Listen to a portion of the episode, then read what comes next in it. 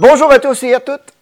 N'importe quel vendeur peut probablement convenir que laisser des dizaines de messages vocaux par jour qui sont jamais retournés, c'est quelque chose de très frustrant. Selon une recherche, le taux moyen de retour des messages vocaux est d'environ 5% et les commerciaux passent environ 15% de leur temps à les laisser. C'est donc difficile de reprocher aux gens de ne pas laisser de message. Et pourtant, lorsque c'est fait correctement, ça peut constituer un moyen très efficace d'encourager le contact à prendre action. Parce que le but ultime de laisser un message, c'est que le client vous rappelle. Dans cette vidéo, on va voir huit conseils qui vont faire sonner votre téléphone par les retours d'appel.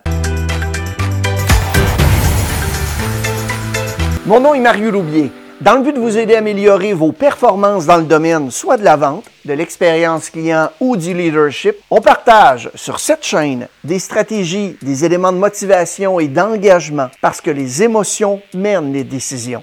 Pour les entreprises, on est accrédité Emploi Québec dans le cadre de la loi sur la formation. Les détails se trouvent au bas dans la fiche description. Les gens doivent vouloir rappeler.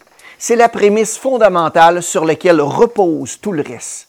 Si vous n'acceptez pas ce concept, ben, arrêtez de regarder la vidéo parce que vous n'en tirez absolument rien. Les gens doivent vouloir vous rappeler s'ils ne le font pas. C'est pas parce qu'ils sont grossiers. C'est pas parce que vos prix ou vos produits sont mauvais. Ce n'est pas non plus parce qu'ils ne se soucient pas du produit que vous vendez. C'est simplement parce que vous n'avez pas fait votre travail correctement qui est de leur donner envie de vous rappeler. D'ici la fin de la vidéo, je vais vous présenter cinq messages qui connaissent un très très bon taux de retour d'appel et qui sont utilisés encore aujourd'hui par bien des vendeurs à succès. Conseil numéro 1.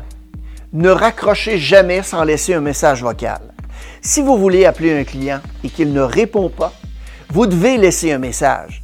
Que le client ait filtré les appels ou qu'il se soit simplement éloigné de son bureau, lorsque le téléphone a sonné, votre numéro va apparaître comme un appel manqué. Et s'il n'y a pas de messagerie vocale d'accompagnement, le client va se dire que ça ne devait pas être très, très important. Si vous faites ça deux ou trois fois de suite, vous diminuez encore plus vos chances de parler avec ce client. Comme ils ont maintenant vu votre numéro apparaître plusieurs fois, sans recevoir une seule fois un message vocal, ils savent que cet appel n'est certainement pas un appel qu'ils doivent prendre. Vous pouvez parier que la prochaine fois que vous appellerez, ils ne décrocheront pas. Conseil numéro 2, Conservez vos messages en deçà de 30 secondes. C'est essentiel pour une stratégie efficace de messagerie vocale. Laisser un message n'est pas une occasion de mener une réunion à sens unique ou un monologue ou un pitch de vente. Si un client regarde son téléphone et voit un message de moins de 30 secondes, il est probable qu'il va l'écouter. Toutes les 10 secondes, vous réduisez les probabilités que le client écoute le message. N'oubliez pas que le but du message est d'encourager le client à vous rappeler. Conseil numéro 3, utilisez un ton de voix normal. On est souvent formé à avoir l'air enthousiaste et excité au téléphone, ce qui élève le ton de notre voix à un niveau très élevé et pas naturel. À mon avis, ce n'est que mon avis, ce ton de voix montre clairement à l'auditeur qu'il s'agit non seulement d'un appel inconfortable, mais aussi d'un appel générique. C'est assez facile d'imaginer que la personne qui appelle raccroche, compose un autre numéro, laisse un message vocal identique avec exactement la même tonalité, puis un autre et un autre. Si on a l'impression qu'un vendeur fait ses 50 appels de prospection de la journée, ben, ça décharge l'auditeur de toute responsabilité de répondre. Utilisez votre ton de voix normal. Ça implique donc que vous êtes à l'aise pour passer l'appel et aussi que l'appel est inhabituel. Sans le faux ton d'excitation dans votre voix, l'auditeur a l'impression que le message lui est destiné et qu'il est le seul. Commencez donc votre message vocal avec une cadence régulière, mais plus vous parlez longtemps, plus votre voix doit ralentir. Lorsque vous arrivez à votre numéro de téléphone, vous devriez pratiquement être en train de ramper. Ça semble un peu contre-intuitif, mais cette tactique rend fait les prospects beaucoup plus susceptibles d'écouter. Non seulement vous semblez plus articulé et plus confiant lorsque vous ne vous précipitez pas vers la fin de l'appel, mais vous avez aussi l'air beaucoup plus authentique. Parlez vite suggère que vous avez composé le numéro toute la journée et que vous devez être aussi efficace que possible. Une fin lente, indique à l'acheteur qu'il ne s'agit pas simplement d'un autre nom sur une liste. Dans le but d'aider toute la communauté de cette chaîne, j'aimerais bien lire vos commentaires au bas de l'écran à la question suivante. Quels sont les messages qui fonctionnent le mieux pour vous? Évidemment, ceux qui font que vos clients retournent vos appels. Conseil numéro 4. Présentez-vous. Commencez chaque message vocal en vous présentant afin que le destinataire sache immédiatement qu'il appelle. Il doit inclure votre nom complet et le nom de votre société. Vous devez également vous assurer que vous savez comment prononcer le nom de la personne que vous appelez. Vous ne devez pas l'insulter involontairement avant même d'avoir établi le contact. oui, bonjour, ici Mario Loubier d'Email Solutions. Je laisse un message pour tous ceux et celles qui regardent cette vidéo actuellement. Abonnez-vous à notre chaîne et aimez cette vidéo en cliquant sur le like.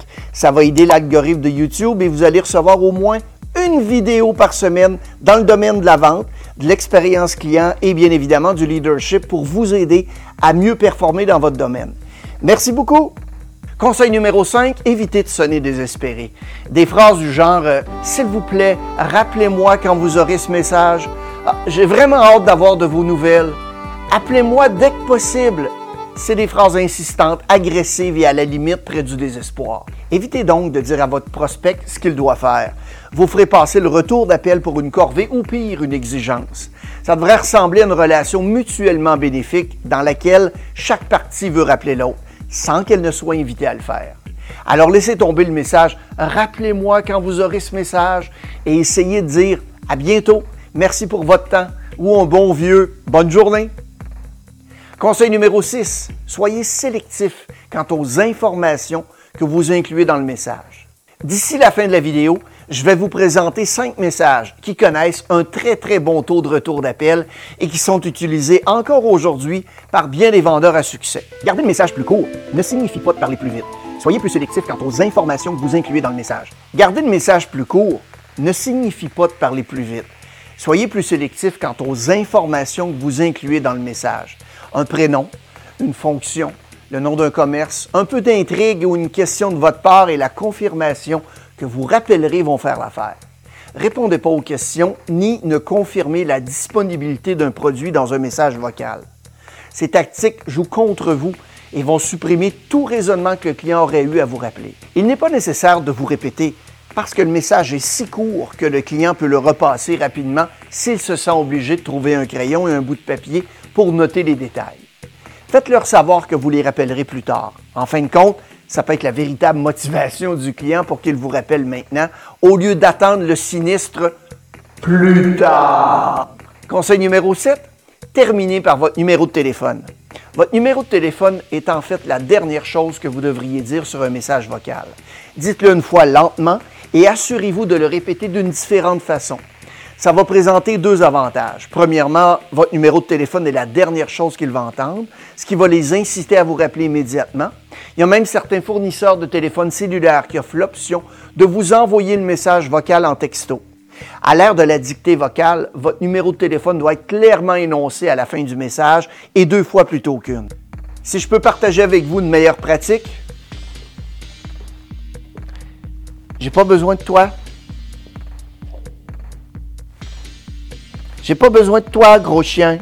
Et si je peux partager une meilleure pratique concernant le fait de laisser un numéro de téléphone à la fin d'un message, je le fais toujours depuis des années de la même façon.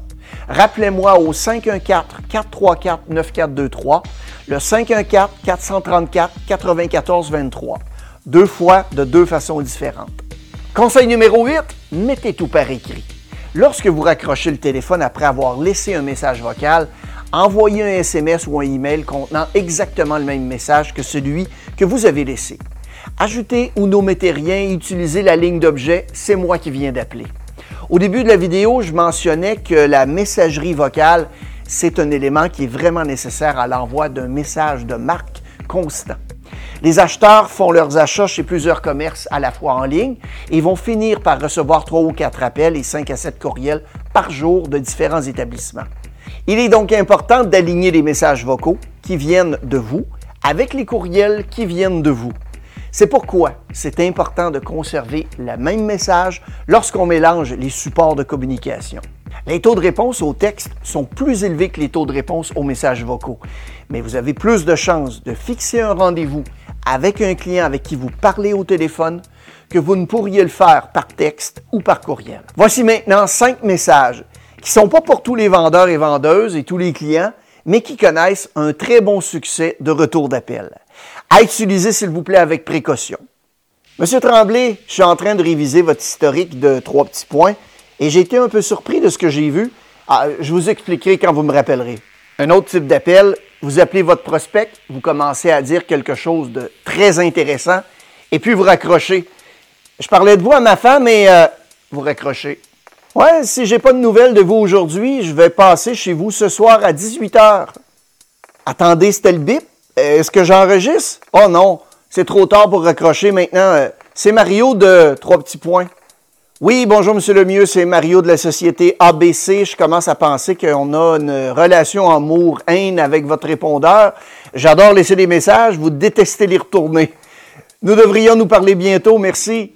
La ligne de démarcation entre la persistance et le harcèlement, des fois, peut être mince. Je n'abandonne que rarement. Cela étant dit, j'appelle pas non plus mes prospects deux fois par jour. L'astuce consiste à appeler constamment et si vous laissez un message à dire au client quand exactement vous le rappelez et à s'y tenir. En général, je dis quelque chose du genre euh, si j'ai pas de nouvelles d'ici le 15 août, je vous rappellerai le 16. Je reçois plus souvent des rappels parce que mes prospects savent que je les appellerai s'ils ne me contactent pas. La plupart des experts s'accordent à dire qu'il faut au moins quatre tentatives pour joindre votre prospect. Certains de mes meilleurs clients aujourd'hui sont ceux avec lesquels j'ai été le plus patient au départ et avec qui j'ai passé de nombreux appels sur une période de plusieurs semaines, voire de plusieurs mois. Voici votre défi. Essayez quelque chose de nouveau cette semaine. Après tout, ce que vous avez fait jusqu'à présent n'a pas vraiment bien fonctionné si vous êtes ici. Alors, qu'est-ce que vous avez à perdre? Passez à l'action et faites-moi signe. Merci pour votre écoute.